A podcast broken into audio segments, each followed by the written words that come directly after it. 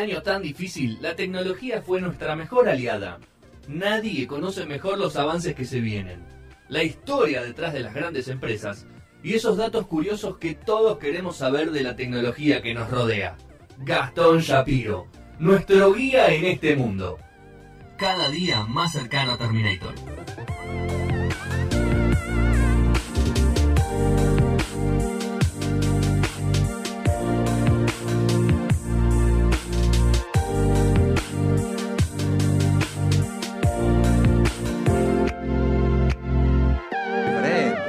Qué polémico estos, estos cortes. Eh, están muy polémicos. Bueno, cuarto y último bloque de No Sonoras, 8 menos 25 de, la noche.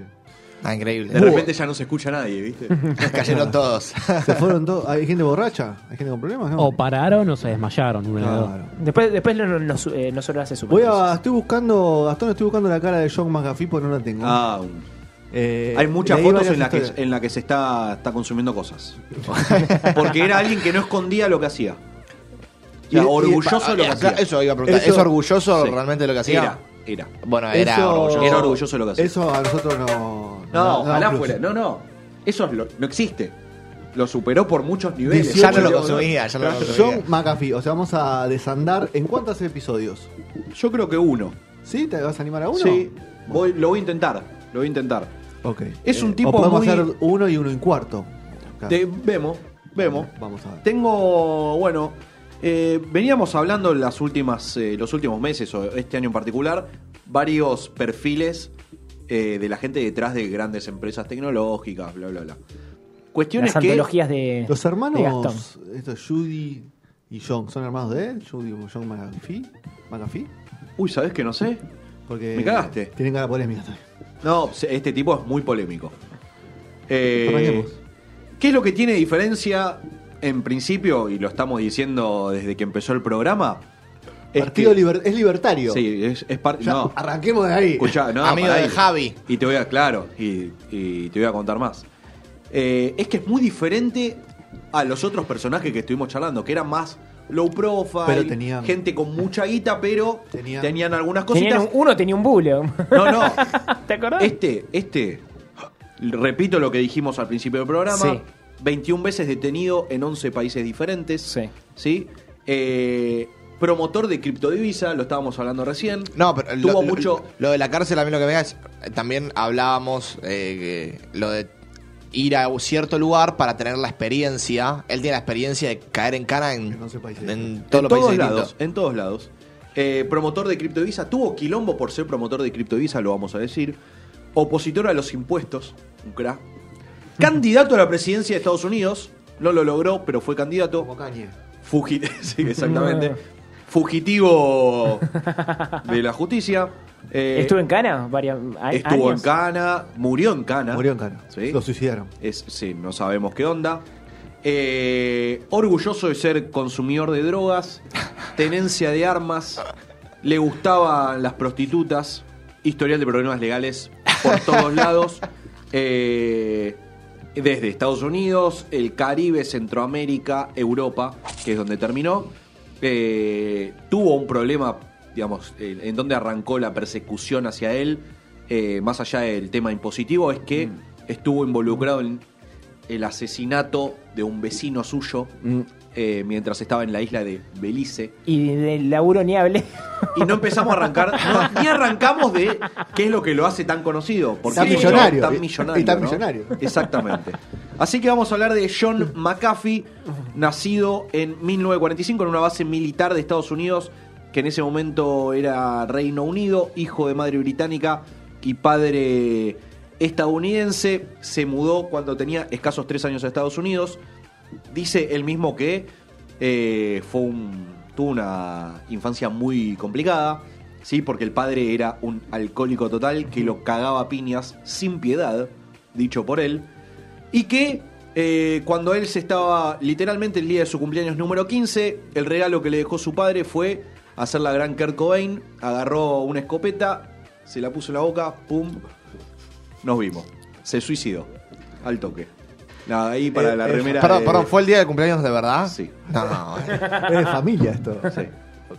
Eh, obviamente que con una infancia así, con lo que les acabo de decir, eh, tuvo muchísimos problemas con el alcohol y las drogas desde muy chiquito, pero era un tipo muy capaz intelectualmente y a pesar de sus grandes problemas con esto, no impidió que tuviese una carrera, digamos, eh, muy prometedora y, es- y terminó siendo PhD o teniendo un doctorado en matemática. ¿Sí? Bien, zarpado. Eh, una carrera que eh, la verdad es que la venía llevando muy bien hasta que en 1960 tuvo el primer quilombo grande en su historial eh, porque eh, se reveló que había tenido relaciones sexuales con alguien que del quien él era su mentor y era una menor de edad, eh, así que lo fueron de la carrera, digamos. Le dijeron, hasta acá, hasta acá llegamos, eh, primer, eh, primer quilombito. Las cosas llegaron, Cayó en la tentación. cayó en la tentación una nena de 16 años. Las cosas. No me no me voy a meter en esa. Las cosas. No en me mil- provoques, no me. Claro. En 1980 ya dependía full de las drogas, tenía una afición por las prostitutas eh, muy complicada y esto lo obligó a ir a buscar ayuda. Corta. O sea, Fue a rehabilitación estaba- por sexo. Sí, estaba en menos 10. Según contó varias veces, llegó a tener. eh, según él, se- tiene 47 hijos.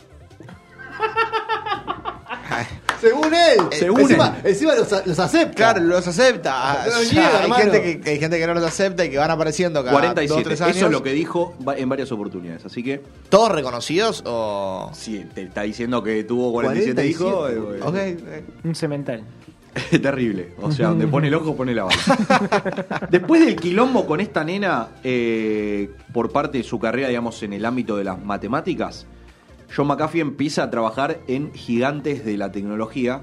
Y cuando hablo de gigantes, tipo número uno, NASA, Siemens, General Electric, ¿sí? Eh, pero seguía teniendo muchos bardos eh, con el tema de consumo de drogas. De hecho, dicho por él en varias oportunidades y en varias entrevistas, en los cortes de almuerzo se, se iba a paliar un poquito. De una. Lo necesitaba para seguir a ese, a ese nivel.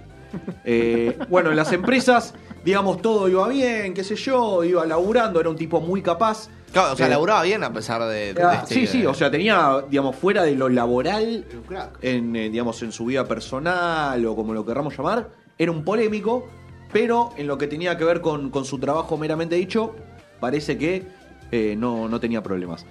Hubo un antes y un después cuando entra a trabajar en Lockheed Martin, que es una fábrica de armas, ¿sí? Eh, en donde tuvo su primer contacto con eh, un virus informático. Estamos hablando de 1982. ¿sí?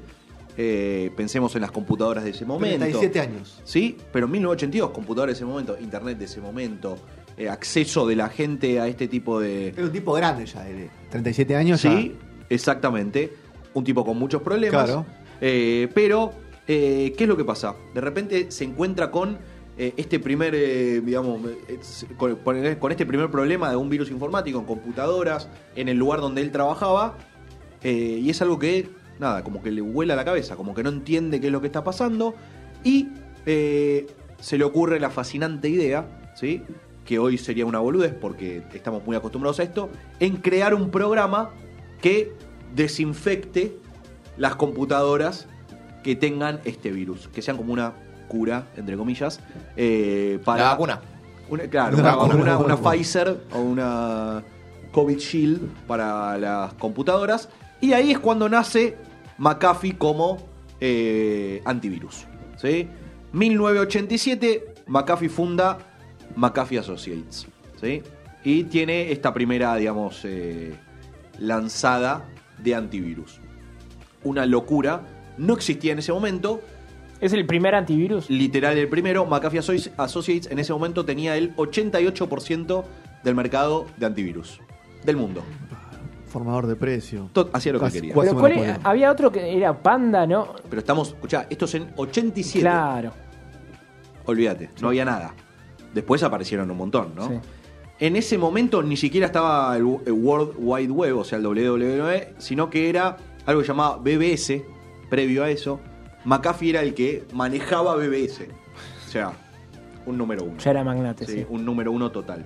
Eh, aparece este virus, Brain, y de repente eh, John llama a un amigo que le dice, escucha, necesito que me ayudes. Negro. Tipo, tengo, tengo esta idea que yo, yo solo no la puedo hacer.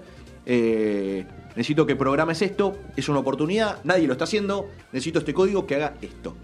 Eh, así que se crea este virus scan, que creo que todos lo usamos en algún momento en nuestra, en nuestra computadora.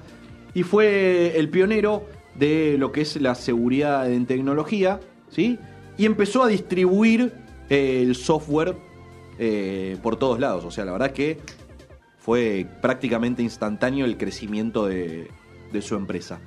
El modelo de negocios que toma esta- este personaje se hizo eh, clave para su crecimiento, porque era gratis y solamente se lo cobraba Ah, a las empresas gigantes. ¿sí? Entonces, cualquiera de nosotros, digamos, si hubiese querido tenerlo, lo podíamos eh, descargar de forma gratuita, pero si venía Microsoft y le decía, che, necesito de estos servicios, acá te paso mi CBU eh, y te, y te lo O el paso. QR, lo que vos quieras. ¿Te pasar Exactamente. por Mercado Pago? Exactamente. Pero en el 2010, o sea, pegamos un salto muy, muy adelante en el tiempo. Eh, Intel compra McAfee por 7.700 millones de dólares. ¿Sí? O sea, como para que entendamos lo gigante que era la empresa y qué, y qué tanto fue creciendo a lo largo del tiempo. Eh, porque es literalmente en ese momento. ¿Estaba el eh, mobiliario adentro de los 7.700 millones? no sabría decírtelo. No sabría decírtelo. Eh, pero era la división de ciberseguridad más grande del mundo. ¿Sí? Así que eh, creo que McAfee se quedó ahí con un, un toque. ¿Por qué les digo que no le, se quedó con gran parte de todo eso? Porque en el 94 eh, John dice, me cansé de estar en esta empresa, no aguanto Es más. una poronga. Sí, No, no tengo desafíos. ¿viste Perdón, es decís- una poronga. Por- Se va diciendo que es el peor software del planeta. Literal, dicho por él. Eh, era un chabón ya multimillonario, pero tenía otras inquietudes. Y no estaba entre ellas laburar en esa empresa. Entonces en 1994 dice, nos vimos, chau, gracias por todo. Y se va a hacer otras cositas. ¿sí? Que se las voy a ir contando. Eh, después, en el 2010, digamos que recibió un vuelto por toda esta historia, pero ya él estaba, estaba fuera de eso. Mediados de los 90, funda la empresa Pau Wow, ¿sí? que es uno de los primeros, eh, o, sí, de los primeros programas de mensajería instantánea. Después se convertiría en algo parecido a ICQ o MSN, ¿sí? Messenger. Él lo hacía en principio de los 90, o sea, 10 años antes o 5 o 8 Pionero. años antes Pionero de exactamente, literalmente eh, pionero para sistemas operativos de Windows. Yo la verdad es que no me acuerdo si llegué a usar esto, en algún momento si lo llegué a, a escuchar, eh, pero se ve que era de los primeros. Invierte en Sound Alarm, que es un eh, también un antivirus, competencia de la empresa que había dejado, y se in- incorpora como CEO de esa empresa. Eh, pero la verdad es que tuvo varios problemas y más cerca del 2008, o sea, ya pasando varios años, eh, se decidió por invertir en todo lo que es el sector inmobiliario, que le fue pésimo, pésimo. Aparte de todos los quilombos que tenía en su vida personal, pasó de tener un eh, valor o una fortuna propia de más de 100 millones de dólares a tener solo 4. O sea, le fue mal ¿Qué hizo? posta. Claro. La de debacle. Debacle. ¿Qué pasa en el 2008 entonces? Con todo este quilombo dice, necesito hacer algo, necesito cambiar. Necesito llegar a 100 millones de nuevo. Por favor, necesito que algo suceda. Eh, y empieza, o sea, él siempre estuvo, digamos, involucrado en todo lo que es virus informático. Y dice, pará, hay virus reales entre nosotros. Voy a fundar una empresa en Belice, ¿sí? En la que va a ser su, digamos, su lugar de residencia por muchos años. Y eh, crea ahí una empresa que investiga eh, antibióticos en base a hierbas. ¿Sí? Eh, tómelo como quieran. ¿sí? Se instala en Belice, en donde se vuelve amo y señor de la isla. Literal. Sí, sí. se hace todo lo que él decía, todo lo que él quería.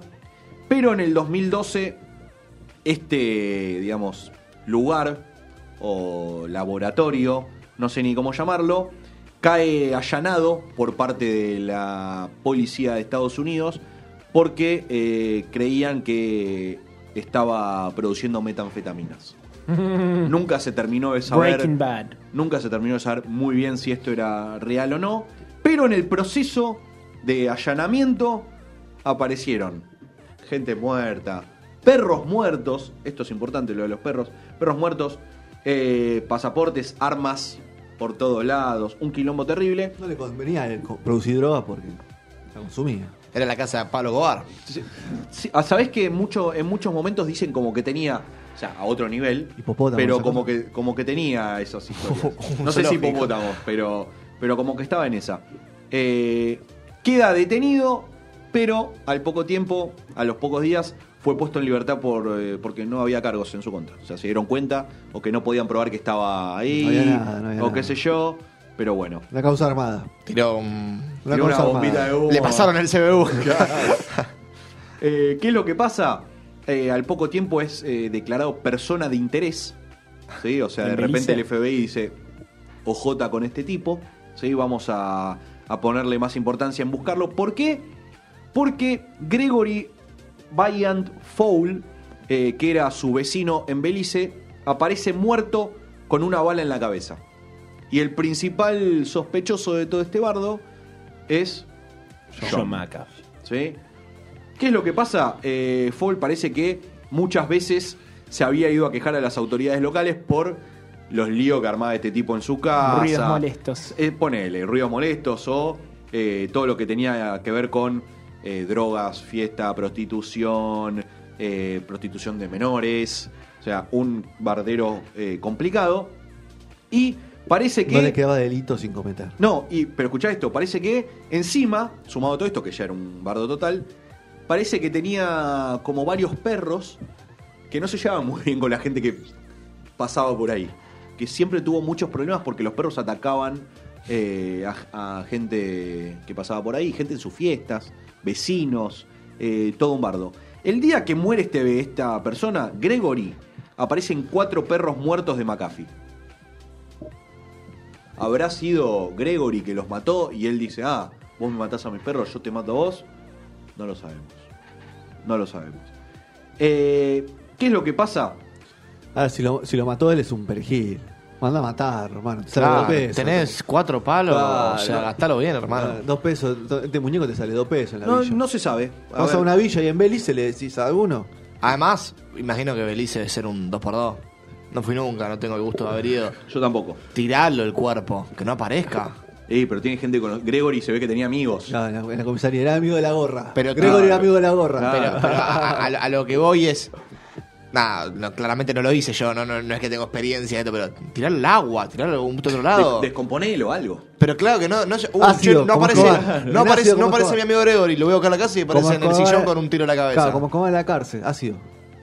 ¿Qué es lo que pasa? Bueno, obviamente que la investigación se sigue su camino, eh, cae, va la policía, arma toda una historia para ir a buscarlo a su casa y cuenta, eh, digamos, cuenta la leyenda que los agentes que entraron en la casa de McAfee para agarrarlo lo encontraron con una nena de 16 años en la cama. ¿sí? Eh, y él llegó a afirmar que en ese momento tenía cinco novias, aparte de mantener una relación estable con su mujer, Janice. Eso es pareja abierta. ¿Sí? Pareja abierta. Cinco novias y Janice. Eso es pareja abierta. Allá ni sabía. Suponemos. Sí, sí. Suponemos que sí. A pesar de que él todo el tiempo decía soy inocente, soy inocente, soy Sí. inocente, ¿qué es lo que hace? O sea, si vos sos inocente, Se te, queda- escapó. te quedás ahí, Se tomó el palo. "Eh, qué sé yo, se da la fuga y se va hacia Guatemala, pero no es Justo que- a Guatemala, hermano, un país, un país que tiene mucho quilombo, justo a Guatemala. ¿Qué es lo que pasa? Pará, se tiñe el pelo, se- la barba, se pinta los dientes, se corta las, las huellas dactilares.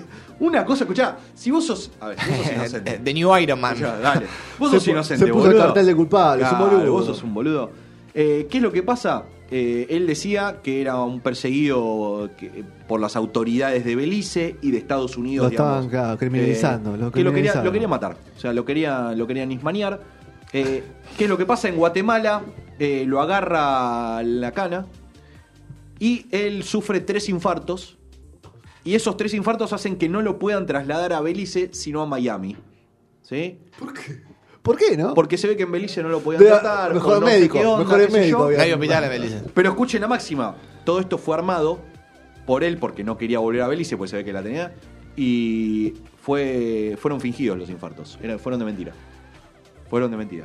Es que, evidentemente, por lo que entiendo, en Belice no lo No iban podía a volver, mandar en no era persona- Le no era iban- persona claro. grata. Pasó a ser persona. in- Bueno, persona de interés, claramente. Exactamente. En Estados Unidos, eh, si bien estaba detenido o le estaban en una investigación, no estaba en la cárcel, ¿sí? Y se vuelve, digamos, una persona destacada por sus historias. De, eh, Qué gran contador de anécdotas debe ser yo. me imagino. No, debe tener, En- en debe algún tener una fue- cantidad increíble. En algún momento fue un gran increíble. contador de anécdotas. eh, se convierte en un experto tecnológico y defensor de criptomonedas, ¿sí? Y eh, en un ferviente opositor a los impuestos del país, ¿sí? ¿Qué es lo que pasa? En ese momento viaja a Cuba, ¿sí? Donde encalla su yate o donde deja su yate ahí y desde, digamos, desde esa embarcación, desde ese barco, se sacaba fotos todos los días, videos, comentarios hablando de la fiesta, de la bebida, lo que hacía, lo que dejaba de hacer, y anuncia que se iba eh, a, digamos, a postular como eh, a la presidencia de Estados Unidos para el 2020, su segundo intento, con una campaña basada en criptomonedas y el libre comercio. No pasó, digamos, las eh, instancias iniciales, Ah. nunca quedó como, como un posible... eh, Poca democracia en Estados Ya Unidos. estaba, ya, estaba, Sí. ya estaba completamente Hay quemado. hay dos Ultra candidatos. jugado, No, no, jugado. pero quema- quemadísimo de la cabeza, imagino. Olvídate. 2019, eh, en Florida, donde estaba en ese momento, le ordenan a pagar 25 millones de dólares a los herederos del su vecino, el que se supone que él había matado, según la, ¿Los pagó? la justicia de Estados Unidos es así. Obviamente se negó a pagarlo, Claro. diciendo que él no tenía plata. ¿Sí? Y aparte O sea, no lo maté, hermano. No, o sea, tengo, no, no me alcanza, no le puedo pagar 25 para eso. No, yo le tenés que pagar y se saca todo el quilombo encima. ¿Qué es lo que pasa? Eh, en el medio hubo un par de viajes. Fue detenido en de- República Dominicana. Es- todos los lugares donde fue detenido.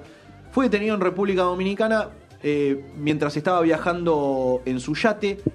En el que encontraron armas de alto calibre. ¿Sí? Eh, cuatro perros de esos de, que él tenía, matar, qué sé yo. eh, un equipo de seguridad propio. ¿Sí?